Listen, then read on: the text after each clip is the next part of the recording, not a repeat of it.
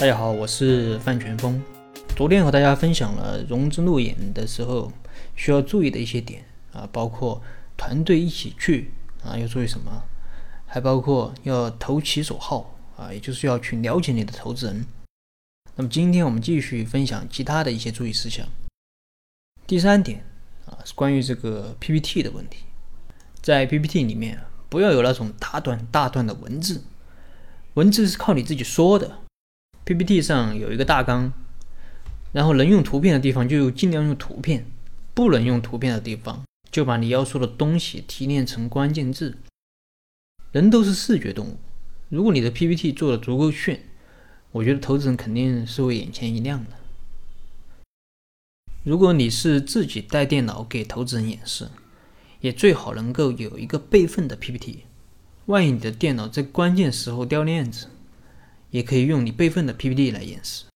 关于备份，你可以把 PPT 拷在 U 盘里面，但要注意的是，如果你换了一台电脑演示，有可能格式就有问题。所以你可以考虑把 PPT 做成 PDF 文档，这样出问题的概率就比较小。千万不要发生几个投资人坐在那儿干等你弄 PPT，啊，这就非常尴尬了。这是第三点 PPT 的问题。第四点。无论你是做硬件还是做软件，如果你现在已经有个 demo 了啊，特别是硬件产品，你其实可以拿出来给投资人演示一下。有时候演示一下的效果啊，胜过千言万语。当然，如果不是特别好演示的，比如说你的产品非常大，其实可以做成视频演示。啊，这是第四点。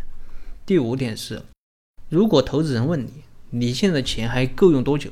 一定不要说我现在已经没有钱了，或者我的钱只够用两个月了。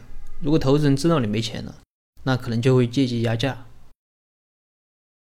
第六点也是最后一点，其实大家都是普通人，投资人也是普通人，并不是说投资人就高高在上。你和他们见面也不用太示弱，正常交往，能做到不卑不亢最好。可能你觉得毕竟是金主爸爸。啊，你怕他不投资你，所以卑躬屈膝的。但你要相信，如果你的项目足够的烂，就算你跪下来求他们，他们也不会投你的。你要说金主爸爸，我觉得用户才是你真正的金主爸爸。那么以上六点啊，就是和大家分享的一个关于路演的一些注意事项。好了，今天的分享就到这儿。如果你有什么疑问，你可以添加我的微信或者给我留言。我们在深入的沟通交流。